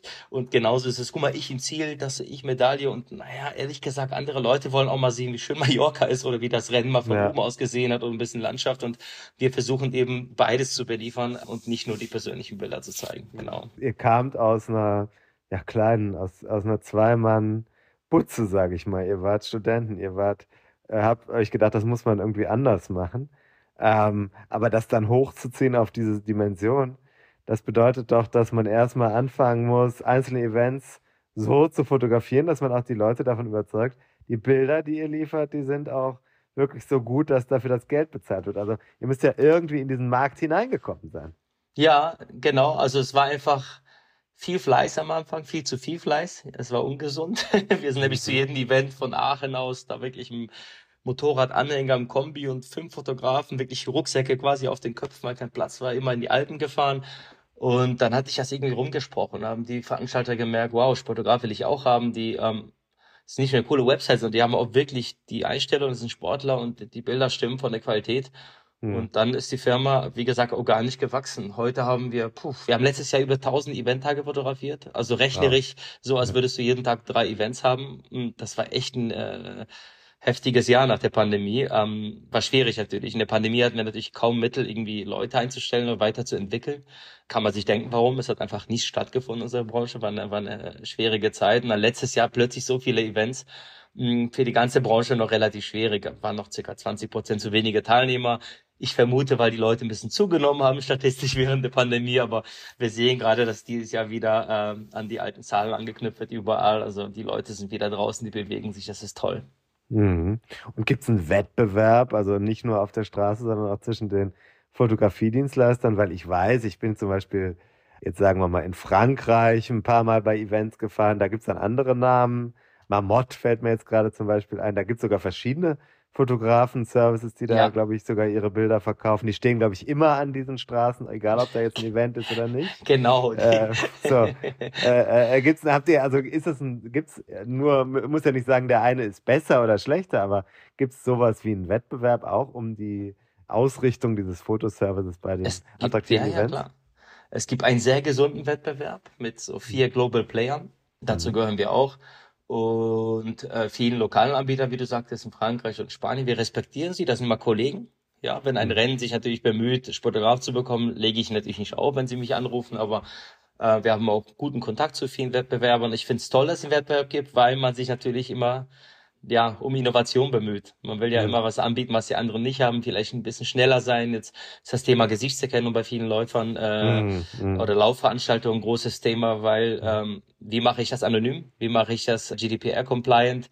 Mhm. Äh, wie mache ich das so, dass Leute jederzeit sagen können, ich nicht, nehme ich bitte raus. Ist gar nicht so einfach. Auch äh, Mhm. Thema Second Factor Protection, das nehmen wir sehr, äh, sehr ernst. Bei vielen Rennen kommst du gar nicht an die Bildergalerien dran, ohne dass du dich identifizierst als Sportler. Ja. Ähm, ich denke, das wird irgendwann vorausgesetzt. Wir denken Mhm. uns das und wir entwickeln das einfach jetzt schon, damit wir es fertig haben, um eben der Zeit ein bisschen voraus zu sein. Aber ja, es gibt sehr viel Wettbewerb. Klar, es gibt ja zehn oder hunderttausende wahrscheinlich Veranstaltungen weltweit. Mhm. Ich bin auch sehr, sehr froh darum. Was, welche Rolle spielt denn der Preis? Also du hast ja eben gesagt, wenn der Muskelkater noch da ist und man ist schnell, dann ist es attraktiv. Ähm, ich hätte jetzt gesagt, okay, 30 Euro, boah, das finde ich jetzt echt nicht so viel, ehrlich gesagt, für so eine Erinnerung an eine Veranstaltung in der Qualität. Ich sehe ja da auch sogar ganz gut aus auf den Bildern. Mühe, ja. Also gut inszeniert. So. Ist das von Land zu Land unterschiedlich oder, oder Mhm. muss man sagen, bei dem, bei dem Preis ist dann auch mal gut? Also das ist Das- ja so schwierig zu sagen. Da muss man Es ist sehr schwierig zu sagen. Man könnte vielleicht denken, oh Gott, die würfeln das. Guck mal, wenn man die Events anklickt, alle unterschiedliche äh, äh, Price Mhm. Tags. Es gibt da verschiedene Blickpunkte, die man irgendwie beleuchten kann. Zum einen, was ist für den Veranstalter wichtig? Also wir müssen grundsätzlich die Veranstalter bezahlen. Ne, das ist so, und viele denken, wir werden eingeladen, bekommen noch Geld dafür, dass wir fotografieren. Wir müssen uns quasi die Rechte Ja. kaufen. Das geht von kleinen Events, wo wir nichts bezahlen, aber gratis kommen, bis hin zu sehr hohen Beträgen bei diesen großen äh, Hauptstadtmarathons wie irgendwie Berlin oder London. Da ist wirklich viel Mhm. Geld, was da fließt. Und dann fragt man sich, fragt man den Veranstalter, was möchtest du? Bist du vielleicht nur ein, eine Gemeinde oder ein Ort in den Alpen und Mhm. du richtest ein Event aus und willst möglichst gute Verbreitung der Bilder und du möchtest gar kein Geld von uns und legst einen Wert darauf, dass die Bilder preiswert sind, dann machen wir die Bilder preiswert. Dann Mhm. gibt es Veranstalter, die sagen, nee, hör mal, wir leben davon, wir sind irgendwie zwölf äh, Angestellte, wir brauchen wirklich das Geld. Macht die Mhm. Bilder eher teurer, machen wir die ein bisschen teurer. Also das ist die eine Perspektive und dann gibt's die Perspektive auch äh, je nach Distanz und, und Event. Natürlich, wenn Mhm. du 20 Kilometer Lauf machst um die Ecke, irgendwo auf dem Dorf, dann ist natürlich die Kaufbereitschaft nicht so hoch. Die können wir nicht Ja. Für 30 Euro verkaufen. Und wenn du einen. Ironman machst oder eben Mallorca 312, da muss ich Fotografen auch ein bisschen mehr bezahlen. Das ist ein Riesenteam. Wir haben Gott sei Dank immer mehr Locals, auch äh, von der Insel, weil wir versuchen nachhaltiger zu werden. Aber nichtsdestotrotz ein bisschen Reise fällt immer an, Hotel. Die Leute werden besser bezahlt für, für so lange Tage, da können wir die Bilder nicht für irgendwie 10 Euro verkaufen. Und Mhm. das ergibt sich eben aus den Gesprächen mit den Veranstaltern und eben diesen Überlegungen. Aber wir versuchen eher äh, vergleichsweise am Markt die preiswerteren zu sein. Und das ist unser Anliegen. Wir haben als Studenten gegründet und sind der Meinung, jeder soll sich unsere Bilder leisten können. Und wenn wir ehrlich sind, wenn du irgendwo ein Gran Fondo machst oder irgendein Event in den Alpen und zahlst 100 Euro Startgeld, Anreise, Hotel, alles, dann kommst du selten unter 300 Euro Ausgaben. Ja. Und dann ist 19 oder 29,99 und du hast die ganzen Erinnerungen. Sollte hoffentlich ein No-Brainer sein. Das ist unser Ziel. Wir wollen quasi das Popcorn im Kino sein. Ob uns Ja. das immer gelingt, weiß ich nicht. Sicher meinen, welche Bilder müssen kostenlos sein. Den Ansatz haben wir auch probiert. Da gab es ja die große Firma in den USA, die ist aber insolvent gegangen. Das hat sich Mhm. nicht durchgesetzt. Du bist abhängig von irgendwelchen Sponsoren, Marketingleuten und da wechselt irgendeine Posten und die Idee und auf einmal stehst du da und hast keine Mittel. Mhm. Und dann sind alle nur noch Verlierer, weil der, der, Veranstalter hat keinen kein Fotoservice. Äh, wenn du anfängst, wieder Bilder zu verkaufen, gibt's natürlich immer einen Shitstorm. Hey, letztes Jahr waren sie gratis und ich Ja, bin kein Freund ja. davon. Ich sag dann immer, dann veranstalt doch äh, ein Event gratis. Ne? Und dann Ja. heißt es dann, oh, Moment mal, wir haben doch Angestellte und Kosten. Ja, denkt ihr, wir Mhm. haben das nicht? Also wir probieren lieber bezahlbar zu sein, aber, aber diese Gratis-Geschichten gefallen mir nicht. Das ist künstlich und das gibt mir auch als Sportler keinen Anreiz, 100 Prozent zu geben, weil das ist eine Art Planwirtschaft. Wenn ein Sponsor sagt, hier hast du 10.000 Euro von uns und mach mal Bilder an drei Stellen, ich bin da nicht mehr motiviert, ein richtiges Team mitzunehmen und mich richtig ins, äh, schnell zu sein und, und richtig tolle Bilder zu machen, weil ich habe ja mein Geld ohnehin schon. Ich denke zwar Okay. nicht so privat, aber ich weiß, wenn, wenn alle unsere Events so laufen würden, würden wir natürlich gucken, dass wir Geld und, und Kosten sparen. Und andersrum, wir haben ein stressiges Leben und irgendwie sind wir selbst schuld, weil unser Geschäftsmodell setzt uns immer unter Druck. Mhm. Wenn wir nicht genug Fotografen haben und nicht das ganze Rennen total toll beleuchten, dann kaufen die Leute nicht wie du, danke nochmal, dieses Paket, die Fotoflat. So, Mhm. die sagen, na ja, mein Paket sieht langweilig aus, es sind irgendwie nur Bilder vom Ziel, ich kaufe mir ein einzelnes Bild. Das Ja. kann man bei uns ja auch. Und dann geht das finanziell von vorne bis hinten nicht auf. Das heißt, wir Mhm. sind immer durch uns selbst, durch das Prinzip, was wir fahren, extrem motiviert zu liefern. Ma Okay. Macht viel Stress, ist aber, glaube ich, am Ende das bessere Modell. Jetzt ähm, äh, habe ich gesehen, der Aufwand ist ja zum Beispiel, das äh, habe ich jetzt vorher noch nicht so gesehen, an an manchen Stellen schon. In Flandern war ich ja auch, da wart ihr auch, aber, ähm, aber nicht immer so mit dem gleichen Aufwand. Ich habe gesehen, es wird manuell und gleichzeitig auch automatisch ausgelöst an manchen Stellen, wo man durchkommt. Ne? Also da hat man gleichzeitig irgendwie sowas wie eine Fotofalle oder was? Die löst aus, wenn man mit dem Chip durchfährt. Genau, Und- mit- ja, das ist lustig, ja. Und dann, also ich habe gesehen, da steht dann erst jemand an der, an der Seite und dann will man noch gut aussehen und direkt dahinter stand dann ähm, eine Kamera am Rand. Ähm, das ist so eine Absicherung oder gibt es dann andere Motive oder was will man damit be bezwecken? Ja, korrekt. Also zum einen, das sage ich auch bei bei den Fotografen, zur Beruhigung, wir sind nicht dabei, Menschen durch Maschinen zu ersetzen. Das hat nichts Hm. damit zu tun. Wir haben also, wir planen immer so, dass alle sogenannte Lichtschranken, die du genannt hast, ausfallen. Also wir müssen Mhm. mal einen Worst Case planen. Es gibt ein Gewitter und es regnet und zum Teil kommen Wanderer und klauen das Equipment, weil sie denken, das hat jemand vergessen. Okay. Ähm, das heißt, wir nehmen genug Fotografen mit. Du musst überlegen, wo kommen wir her? Also ich bin Mountainbiker. Ich bin zwar auch Rennrad gefahren, auf Mallorca habe ich gefahren, Ötztaler, Nove Colle, irgendwann auch Race Across America, aber eigentlich komme ich vom Gelände. Und wir haben mit, tatsächlich mit 24-Stunden-Rennen angefangen, äh, irgendwie das Ganze profitabel zu, zu machen. 2006 damals schon das allererste und bis heute für mich das schönste im Finale Ligure, das berühmte 24-Stunden-Rennen. Hm. Und da ist es halt so, du arbeitest 24 Stunden. Und das ist echt hart, ohne Pause. Und zum einen und zum anderen, nachts funktioniert der Autofokus nicht sehr dunkel. Und Mhm. kannst zum Beispiel auf die Scheinwerfer machen. Es ist super schwierig, nachts vernünftige Bilder zu machen. Du willst auch nicht von vorne blitzen. Also haben wir uns damals schon überlegt, okay, lass uns irgendeine Fotofahle selbst bauen, also auch die Hardware, die dann auslöst, wenn der Fahrer nachts vorbeikommt und zwei Blitze seitlich hinstellen, dass, dass wir niemanden blenden. Und so sind diese Mhm. Lichtschranken entstanden. Also im Prinzip nur, um uns ein bisschen Pause zu geben und die Nachtfotos zu machen. Mhm. Und dann haben wir irgendwann gemerkt, Halleluja, das sind eigentlich ziemlich coole Kameras, weil wenn Ja. ich schon irgendwie äh, so ein Eiger-Bike-Event in den Alpen fotografiere, direkt am Eiger Jungfrau Mönchen, habe die Wahnsinnslandschaft und ich hänge da mit Mhm. einem Teleobjektiv, weil es gerade einfach eine schöne Abfahrt ist. Da fehlt hier irgendwie dieser Postkarteblick, ja, die, diese Ja. Weitwinkelkamera und genau dafür brauchen wir die Lichtschranken. Also wir stellen quasi eine Weitwinkelkamera auf, äh, fixen Autofokus, also Fixfokus in dem Fall. Und sie macht eben dieses perfekt überlegte, aufgebaute Bild. Das heißt, du machst dir wirklich Gedanken als Fotograf, das macht Spaß, die aufzubauen und machst genauso, wie du sie gerne hättest und dann wird jedes Bild genauso. Und die Bilder sind sehr beliebt. Also ich sehe, die werden oft geteilt, äh, geliked. Wir Ja, haben auch schon kommerziell ein paar verkauft tatsächlich. Und für die Fotografen ist das auch nice, nebenbei noch ein bisschen Geld zu verdienen und die benutzen einfach ihr altes oder ein anderes Gehäuse dafür. Es muss ja nicht die allerneueste Kamera sein, weil wie gesagt, wird da kein Autofokus gebraucht. Hm. Und ja, wir bauen die Dinger selbst. Also es macht Spaß. Ähm, Hm. Es hat Spaß gemacht, die zu entwerfen. Und genau, dafür sind die Lichtschranken da und die machen eigentlich eine sehr gute Arbeit. Ist, ist auch erstmal, wenn man das das erste Mal passiert, hat man das Gefühl, jetzt ist man irgendwie wichtig. Hatte ich das Gefühl. ja. So. Oder du denkst, Okay. du bist zu schnell gefahren, wenn es so. blitzt. Kann auch sein. Ja, gut, das ist mir ja gewohnt. Dann ist natürlich jetzt die Frage, was ist denn mit Video? Ja, machen wir auch. Mm, Es ist sehr viel Aufwand. Das sind sehr, sehr große Datenmengen, was ich denken kann, wenn man das vernünftig macht. Und das wird leider nicht so angenommen. Es liegt auch daran, dass die Firmen, die nur Video machen, sich immer wieder zum Verkauf anbieten oder schließen. Und wir haben früher das Produkt Video parallel zu der Fotoflat angeboten. Beim Ötztaler Mhm. zum selben Preis haben wir gesehen, okay, auf 100 Kunden entscheidet sich vielleicht einer fürs Video, alle anderen nehmen nur Fotos und die wenigsten nehmen beides. Ja. haben einfach gesehen, okay, ja, es gibt jetzt Reels und es gibt TikTok, aber irgendwie es zün- zündet nicht. Wir sind jetzt dahin gekommen, dass wir bei großen, bei manchen schon Video anbieten, auch bei manchen Radrennen. Und das Video bekommt einfach, bekommen alle Sportler kostenlos mit der Fotoflat einfach dazu. Und da gibt es in der Regel, ist das unter eine Minute, damit man es noch jemandem zeigen kann. Ab fünf Minuten schlafen sowieso alle ein. Du kannst dir vorstellen, wie langweilig so Urlaubsvideos von Eltern sind, die du angucken musst. Ja. Und ähm, dann gibt's am Ende eine persönliche Zieleinlaufsequenz. Haben wir letztes Wochenende beim London, Wien und Madrid-Marathon angeboten, einfach dazu geschenkt, weil ich bin der Meinung, das ist kein Produkt, das du standalone verkaufen solltest.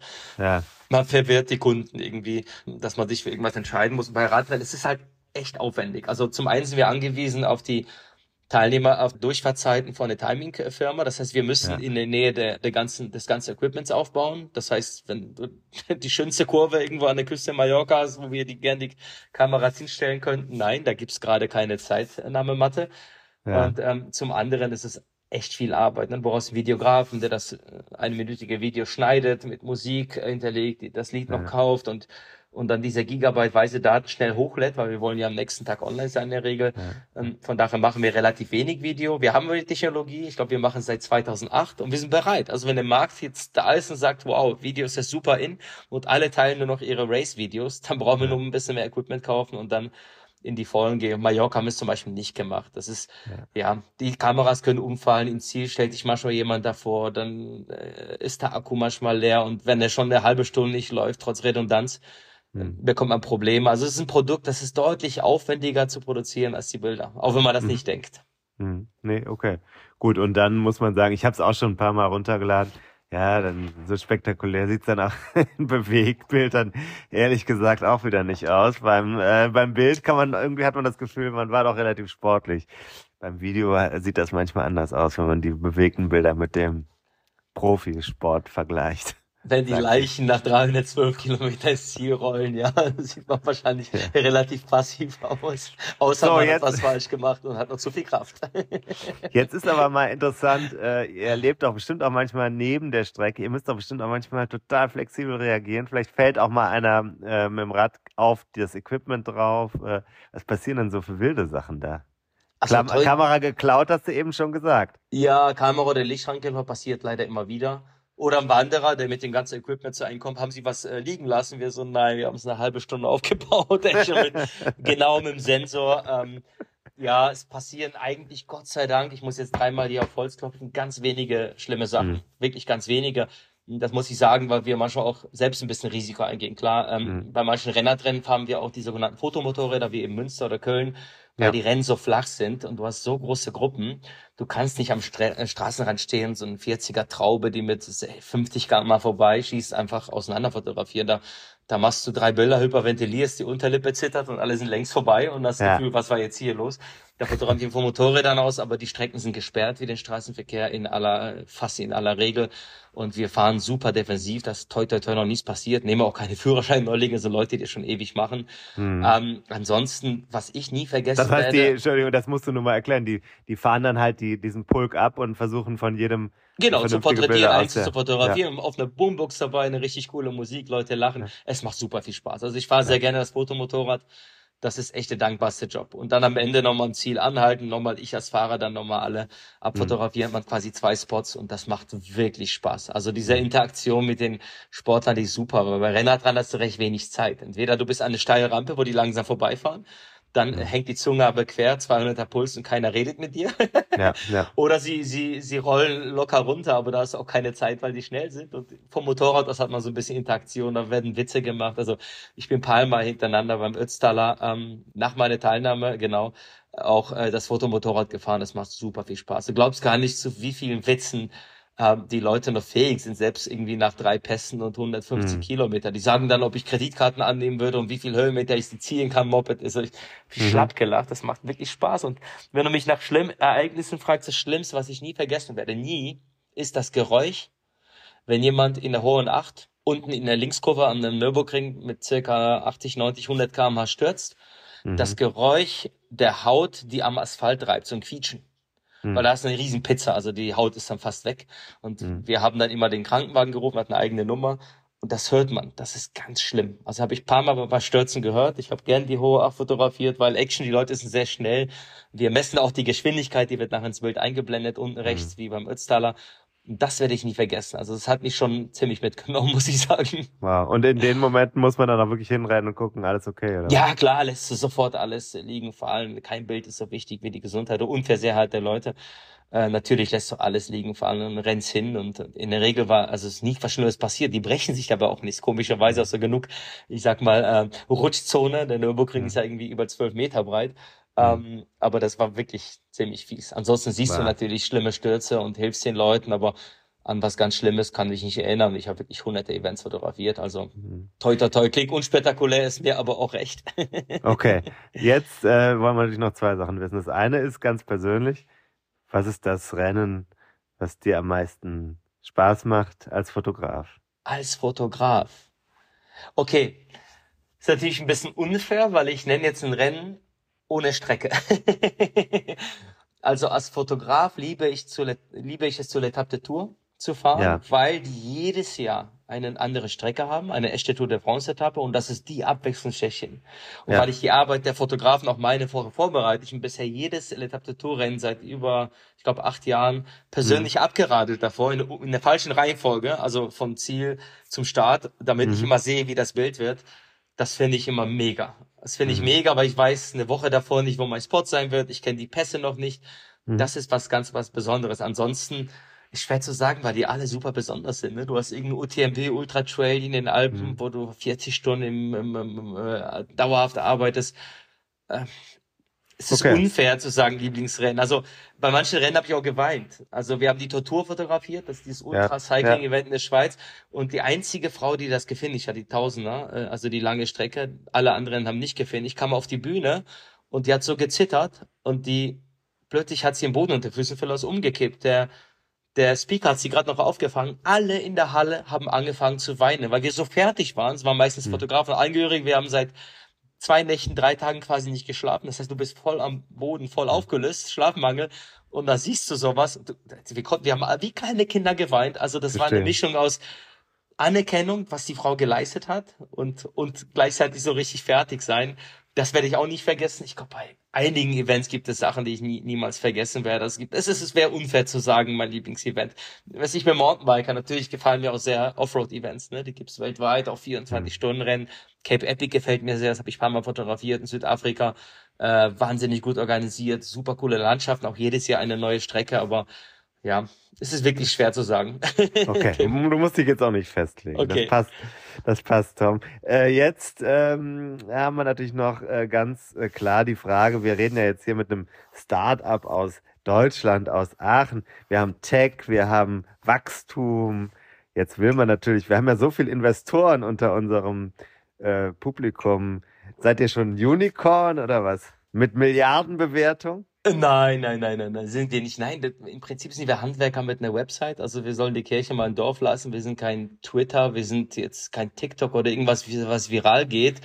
Wir sind einfach bemüht, einen guten Service zu machen, gute Bilder und sind einfach ein Betrieb, der Bilder macht und verkauft. Also das, das will ich nicht so hypen. Ich habe vorhin Startup gesagt, nur weil wir wirklich klein angefangen haben, sehr gelitten haben im Wachstum. Aber im Prinzip ist mir ein Service. Du, du gehst auch nicht zu Datasport oder zu Mika-Timing und sprichst von der Milliardenbewertung oder so. Es macht uns einfach Spaß, okay. das, was wir machen. Aber ich würde ich würd das ja ich würde die Kirche im Dorf lassen. Wir sind einfach eine Gruppe Fotografen mit einer Website, ja. Alles klar. Das heißt auch, wenn jetzt einer oder andere unser, wir haben ja viele Investmentbanker unter den Hörern, äh, wenn die jetzt äh, einen äh, Investor aus New York heranschleppen, dann kann man die Nummer weitergeben. ich fliege da morgen zufällig hin zu einem Radrennen, vielleicht treffe ich ihn dann. Nein. Quatsch. Also lass uns, äh, ja, wir sind zufrieden mit dem Setup und es macht echt viel Spaß. Sehr gut. Tatsächlich Klingt sind gut. wir mehr, glaube ich, denken mehr über unser Produkt nach, wirklich, ja. und über die Seite und über, wie wir uns verbessern können, als uns Gedanken zu machen über irgendwelche Finanzierungsrunden. Das klingt äh, sehr gut, als ob die Arbeit auch langfristig Spaß machen würde. Aber du kommst dann trotzdem noch manchmal zum Fahrradfahren. Das höre ich auch raus. Es verbietet, lässt sich verbinden. Selten. Hm, verbinden super selten. Ähm, puh. Dieses Jahr habe ich angefangen, ein bisschen zu trainieren, auch im Winter zwei Wochen Urlaub gehabt, endlich mal um Weihnachten rum und ich habe jetzt ein bisschen gewettet mit dem London-Veranstalter, dass ich in drei Tagen nach London radle von Freiburg zum Marathon. Das war ja. letzte Woche und leider bin ich damit gescheitert. Äh, eine Bremse kaputt, ich hatte nur noch Vorderradbremse auf Carbonfelge im Regen, sieben Grad und ich habe die Fähre verlassen in Dover und habe schon gesehen, nee, also die letzten 120 Kilometer, das wird nix und habe ich die Bahn genommen. Das war so die, die, die einzige Verbindung irgendwie im Radeln mit, mit dem Event zu verbinden. Aber ja, mir macht das super viel Spaß. Okay. Und leider habe ich die Zeit nicht mehr an so vielen Events oder Rennen teilzunehmen wie früher. Klar, als Student was gefühlt, war vier Rennen pro Monat. Aber wir leben den Radsport mhm. noch sehr und ähm, ja, ich, ich wünsche, ich hätte die Zeit, äh, die meine Frau hat. Sie ist ja Semi-Profi quasi auf dem Mountain. Sie trainiert 20 Stunden die Woche und ich mache mhm. dann eher drei, vier, fünf. Aber es macht wirklich mhm. Spaß. Also das ist eine Sucht. Ich glaube, alle Zuhörerinnen und Zuhörer können Ihnen zustimmen das ist einfach eine Sucht. Zeitlebens hast du immer irgendwie N plus eins Fahrräder in der Garage, es hört nie auf, da kommt irgendwas Neues und man will irgendein neues Event machen und ja, Strafe hat es noch verschlimmert. ja, das macht Spaß. Aber jetzt sag mir mal zum Schluss, wärst du auch bei Swift oder sowas, virtuelle Welten? Nein. Nein, tatsächlich, wenn ich im Winter draußen trainieren gehe, bei minus zwei Grad Schnee, mache ich noch ein Hashtag bei Strava Swift for Men. ich habe es probiert, ich habe mir diesen Kicker gekauft. Der Augenblick war gut, weil meine Frau eher verletzt war und ich dachte, wenn, wenn ich es nicht brauche, braucht sie das. Ich habe es echt eine Viertelstunde probiert, das ist nichts für mich. Also sorry, Aber die das Frage, ich will ja auf die Optik hinaus oder auf dieses Erleben der Bilder im Swift, in virtuellen Welten. Könntest du dich darauf einlassen? Nee, genauso wie ich nie beim Metaverse enden werde ich kann mich darauf nicht einlassen. Also, entschuldige, es gibt kein schlechtes Wetter, nur schlechte Kleidung. Und ich komme ja, als Student habe ich ganz viele 24-Stunden-Rennen gefahren. Ich habe gutes Licht. Ich kann auch abends Rennrad oder Gravel oder Mountainbike fahren. Mountainbike allerdings nur eher auf Schotterwegen, um die Tiere nicht zu verscheuchen. Aber ähm, es gibt gar kein Wetter, bei dem man nicht raus kann. Gut, wenn es kniehoch Schnee gibt, dann gehe ich halt langlaufen. Also ich finde diese Entwicklung nicht toll. Leute verweichlichen irgendwie und sobald es im Herbst ein bisschen regnet, machen sie zwei Stunden auf der Rolle. Ich finde es sau langweilig, sorry. Ich weiß nicht, ob sie eure Podcast sponsern, aber du fängst an zu schwitzen. äh, nee, mir fehlt das Fahr Fahrerlebnis. Ja, ich schicke dir gleich, ich schick dir gleich ein Foto von meinem äh, Sieg beim äh, Rennen kürzlich in Vatopia. Vielleicht wird Fotograf dann sich da auch aufstellen in der Ja, schwierig, ne? Wie sollen wir die Leute fotografieren? Aber Nee, also es, es hat gar nichts zu, damit zu tun, dass wir wirklich Events brauchen, um zu überleben. Das hat nichts damit zu tun. Also ich persönlich halte keine 15 Minuten auf ja. der Rolle aus. Ich alles juckt, es, ich fange an zu schwitzen, es ist einfach langweilig. Ich habe es früher mit Spielfilmen probiert, klar. Ich habe natürlich schon beide Schlüsselbeine gebrochen, logisch, äh, Mountainbiker. Und dann hängst du manchmal auch, äh, darfst zwölf Wochen nicht aufs Rad. No chance. Es ist einfach, total, sorry, es ist total langweilig. Kann ich auch überhaupt nicht mitreden. Watopia habe ich schon mal gehört. Man sieht's auch bei bei Strava. Ich denke, oh Leute, postet doch nicht sowas bei Strava. Das heißt, ihr seid im Wohnzimmer gewesen. Geht doch mal ein bisschen raus an die frische Luft. Alles klar. Gut. Also äh, jetzt äh, beenden wir das Gespräch. Alles klar. Gut. Also ich bin, ich gucke mir lieber die Bilder von Sportograf an als die Screenshots von Watopia. Da bin ich mit dir ganz einer Meinung. Und äh, da habe ich hier heute was zu gucken. Ich habe es mir gekauft. Ich danke dir sehr herzlich für deine Zeit und wünsche dir einen guten Flug. Du wirst äh, die Folge von uns hören und ich hoffe, dass danach äh, noch mehr Menschen auf die Events tingeln, um dann direkt äh, nur wegen der Bilder mitzufahren. Ach Quatsch, wird so sein. Bilder, äh, papalapap, geht raus, macht Sport, äh, geht wieder zu den Events uns geht's gut, aber es hat den einen oder anderen Veranstalter wirklich hart getroffen. Manche ja. Rennen gibt's nicht mehr, die es 2019 gab. Und die ja. Branche braucht euch einfach, ja. Das heißt, ihr habt jetzt im Schnitt fünfeinhalb Kilo zugenommen, das ist aber schon anderthalb Jahre her. Jetzt bitte in die Pedale treten, auf die Rennen gehen, egal ob ihr Bilder kauft oder nicht. Das ist gesund und das ist einfach ein tolles Hobby. Das macht süchtig und ja, ich hoffe, dass die Events, die so jetzt bestehen und die Sportart noch lange bestehen bleiben, weil ja, manche leben davon, wie eben Profisportler oder wir als Fotoservice, aber für die Teilnehmer und Teilnehmerinnen, das ist einfach eine tolle Art, Zeit zu verbringen und viel draußen sein. Ich liebe es. Ich kann es kaum erwarten, bis die Radsaison jetzt wirklich anfängt. Dann wünsche ich dir jetzt einen guten Flug und vielen Dank. Danke, Tim. Bis zum nächsten Mal. Vielleicht sehen wir es auf einem Event. Würde mich sehr freuen. Zeigst du mir, mir dein Stahlbike. Zeig ich dir. Bin mir sicher. Bis dann. Mach's gut. Ciao.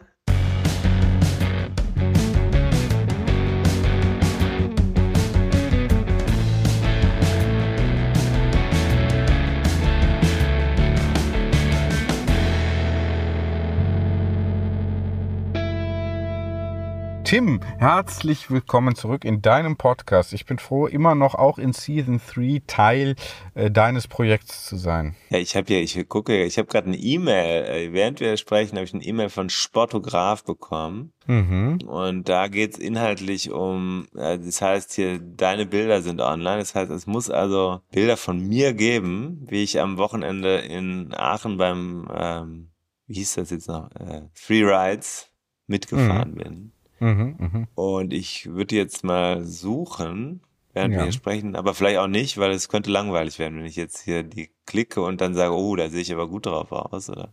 Mhm. Ja, das ist ja eigentlich bei jedem Foto, ne? Du bist ja durchaus fotogen. Obenrum. Mhm. Ja, klar, bis zum. Unten ist natürlich ein Problem der, mit der Kiste, ja, ne? Ja, ja, ab der, ab der Hüfte wird es dann schwierig, ne? Breites Becken, ja, schwierig. Ja, Gut, aber für jeden Geschmack gibt es die passende Hüfte. Warum soll mhm. nicht auch deine Hüfte zu einer anderen passen? ja. Ich hatte übrigens das Trikot an, welches du mir in der Weihnachtsrevue auch immer noch, komm immer noch reinhören. Die Weihnachtsrevue ist ja noch online. Ne? Ja. Welches du mir geschenkt hattest. Ja. Und ähm, sieht sehr gut ist aus. Ein ne? wirklich, es ist sehr gut angekommen. Ja, ein tolles Trikot. Das ist wirklich ein sehr, und dann heißt es von wegen, du bist kein Styler. Heißt es? Mhm, bist du doch ein Styler. Mhm. Nee, du bist du. Ich mache dich. Ich, ich mache dich zu einem. Ja. Verstehe. Ja, Freestyler. Ja. Schön, schön, schön, schön. Wie wird das Wetter morgen? Ich glaube, vormittags ein bisschen regnerisch und dann später Kommt aber an, wo man ist, ne? sonnig. Ich bin auch Hier. in Holland morgen. Ich Ja. selbst morgen. Hm. Ah ja. Mhm. Zum Abbau. Was? Zum Abbau. Habt ihr, da, habt ihr da nicht grenzüberschreitend? Äh, nee. Die Grenzen hast du wieder vielfach überschritten heute. ist auch wichtig abzugrenzen. Das Abgrenzen lernt man ja erst in der dritten Lebenshälfte, so langsam. Ne? Ja, Mir persönlich geht's zumindest so. ja so ein bisschen spät. Aber nee, ich muss nach, ich fahre zum Depeche Mode Konzert. Ach so, gut. Ich habe ähm, ich hab über den? Drittmarkt habe ich ähm, habe ich mit meinem Freund Sven äh, jetzt das sehr schöne Privileg beim allerersten Konzert der ersten der neuen Tour in Europa dabei zu sein. Also die Amerika, das Amerika Lag, wie wir Expertinnen sagen, ist ja schon und ähm, dann, äh, nee, dann bin ich beim Depeche Mode Konzert und mach dann einfach da mal einen halben Tag Urlaub Gut. Ist das in Amsterdam? in der im Ziggo Dome in Amsterdam, da in diesem Ah, ja. Bereich, wie wir sagen, wo wir also architektonischer ist es ja sehr gelungen, da um die ähm, Johann Cruyff Arena herum. Ja, könnten uns ja, könnte ich ja rüberkommen. Ist ja nicht so weit. Nee, komm Aber einfach ich- rüber. Aber ich habe so keine nicht Karte. Gesehen. Aber ich habe keine Karte. Nee, du kannst ja vorher zum Bier vorbeikommen. Ah ja. Weil ich vorher nicht viel Bier trinken werde, eher hinterher. Na ja, gut, dann kommst du einfach hinterher vorbei. Nee, mein Freund Sven und ich werden da, ähm, werden da bleiben. Denn ich hatte eigentlich, eigentlich sollte ich von da äh, nach ähm, Madrid fliegen, aber meine Interviewpartnerin in Burgos hat leider abgesagt. Hm. Okay. Jetzt muss ich mal was anderes überlegen, ne? Hm. Ja. ja, bleibst halt noch in Amsterdam. Ja. Fahr dann wieder nach Köln zurück. Schade. Tim, War wieder gut, ne? Folge. finde, geht. Mittel. Weiß man ja, weiß man ja, also ich weiß nicht, ob das, ähm, ob das alle wissen, die schon mal selber gepodcastet haben. Äh, also während und unmittelbar nach der Aufzeichnung äh, denkt man eher so, nee, war wieder nichts. War wieder nichts. Hm. Äh, meistens, wenn ich es dann ein paar Stunden später, manchmal auch ein paar Minuten später dann nochmal höre, denke ich, ach, so schlecht äh, klingt es doch gar nicht. Äh, kann man schon bringen. Zumal äh, ja gar nicht alle Hörer, also ein Bruchteil der HörerInnen ja sowieso nur bezahlen dafür. Ne? Von daher kann man da praktisch ja auch einfach irgendwas machen. Apropos bezahlen, äh, es wird wieder eine neue Bonusfolge geben. Mhm. Schon bald. In den Die zeichnen wir jetzt gleich auf, oder was? ja, zeichnen wir jetzt gleich im Anschluss auf. Äh, Also wer nahtlos hier rüberschalten möchte zur Bonusfolge, der wird das dann auch in der richtigen Reihenfolge gehört haben, also in der Aufzeichnungsreihenfolge. Wir haben uns ja jetzt praktisch warm geplaudert. Äh, In der Bonusfolge wird es also besser und das könnten alle Steady-SupporterInnen und wer noch eine, einer davon werden möchte, dann auch live Mhm. erleben und äh, bestätigen, verifizieren ähm, durchs eigene Hören. Also Steady Support. Mhm. Ab Juli haben wir ja neue Preise. Äh, deswegen äh, jetzt vielleicht schnell noch zuschlagen, bevor wir dann Habe ich da auch noch was mitzureden bei dieser Preispolitik? hatten wir letzten nee hatten wir letztens on the air schon äh, beschlossen. Wir brauchen hier einen Inflationsausgleich. Außerdem wissen wir Marketer ja, Marketer, Marketeers wissen wir ja, ähm, dass äh, je teurer das Produkt, desto äh, häufiger wird es gekauft, zumindest in unserer Zielgruppe. Ein äh, Rennrad für 1000 Euro kauft hier niemand. Nee. Ein Podcast für 5 Euro im Monat äh, bezahlt niemand. Ich glaube, Nee. ich glaube, wenn wir so in Richtung 50 Euro pro Monat mal denken, da wird es dann richtig interessant für viele erst. Dann äh, zum Schluss möchte ich noch ein paar offene Punkte ansprechen. Einmal haben wir unser Team bei Rad am Ring. Ja, Das Genau. muss jetzt langsam finalisiert werden. Ich erwarte noch ein paar Bewerbungen. Ich weiß gar nicht, wie viele Leute es schon sind, aber wir haben, ich habe gesagt, wenn sich Leute bewerben, die besser sind als die, die bislang äh, äh, sich eingetragen haben, dann werden die anderen natürlich knallhart rausgekegelt. Das ist ja klar. Ah. Also da wird dann auch nach sportlichen Kriterien entschieden. Das entscheide ich dann am 20. vor Ort. Ja. 20. Genau. Juli. Also anreisen lohnt nee, sich. Fiona. Fiona entscheidet. Sie Ich- ist das sportliche Nee, Leiterin. Fiona habe ich gestern schon zurechtgewiesen. Die kann gerne unterwegs auch in der Strecke äh, zum Beispiel die Reifen wechseln, aber ich werde die Taktik bestimmen. Okay. Das ist eine. Das Ich bin ja ist, gesetzt, äh, ne? Ich bin ja Du gesetzt. bist auf jeden Fall gesetzt. Mhm. Vielleicht komme ich aber auch nicht. Das muss ich noch klären. Mhm. Das zweite ist, ähm, hier in dem Bereich gibt's noch wichtig, es gibt noch Grüße von von Patrick, Patrick aus, ähm, also wir, wir müssen uns noch zum Thema ähm, Erzgebirge, müssen wir uns noch. Oh ja. Ich will jetzt hier nicht weiter, müssen wir uns langsam mal zu äh, positionieren. Wir haben noch eine Einladung zum Wir haben äh, Terminfindung Zeitfahren ist in Thema. Österreich. Äh, wie heißt der See da unten? Attersee oder was ist das da? Also hier müssen wir auch noch sagen. Fährt da einer von uns mit? Vielleicht ja. Nein. Ich muss meiner Steuerberaterin noch. Ach so, das war jetzt nicht Thema. Diese. Und ähm, dann insgesamt ähm, würde ich sagen, war das ein sehr also das mit dem Jonas Deichmann übrigens, der fährt ja jetzt wieder, der macht jetzt wieder ein Abenteuer. Mhm. Ich habe ihm äh, Glück gewünscht. Ich glaube, er schafft das. Ich weiß noch nichts, ich arbeite das nach. Gut, dann haben wir alles geklärt. Ich sehe hier gerade schon wieder Bilder von Sportograph. Die kaufe ich mir jetzt Flatrate für, Mhm. ja, ich würde eher die Flatrate kaufen als, aber hier sieht mein Hintern schon sehr dick auch aus. Mhm. Dann kaufe ich es mir doch nicht. Ne? Mhm. Mhm. Ja, Vielleicht kaufe ich es mir doch nicht. ja, ja, nee, lass lieber. Ja. Oder so als Menetekel.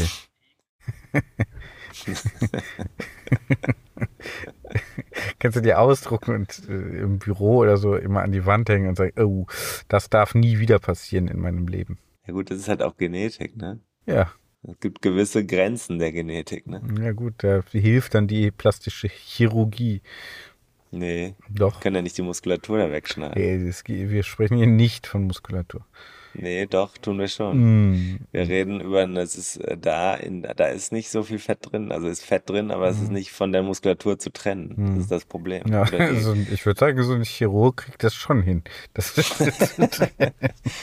Mein Lieber, ich war beim kriegst du mal ordentlich, kriegst du ordentlich mal den Popo filetiert. Spaß. Ich hätte fast Spasti gesagt.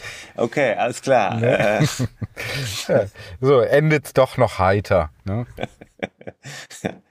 Im Westen nichts Neues. Ne? Ach so, das ist auch noch wichtig. Wenn man in Holland ist, dann ist der Westen plötzlich ganz woanders. Ja, Dann ist der Westen plötzlich fast in Belgien und äh, Osten ist dann nicht die DDR, sondern oder ehemalige DDR oder also Russland ja oder sondern irgendwie Niedersachsen So. oder sowas. Ja. Ja, das muss Grüße übrigens nach Niedersachsen.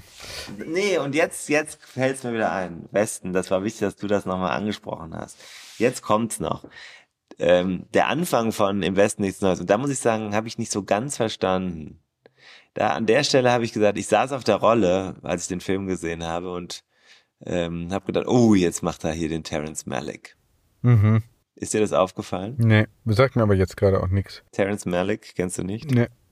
Ich empfehle allen Hörerinnen und Hörern den Film The Thin Red Line. Mhm. Der schmale Grat auf Deutsch. Mit einer unfassbaren Cast.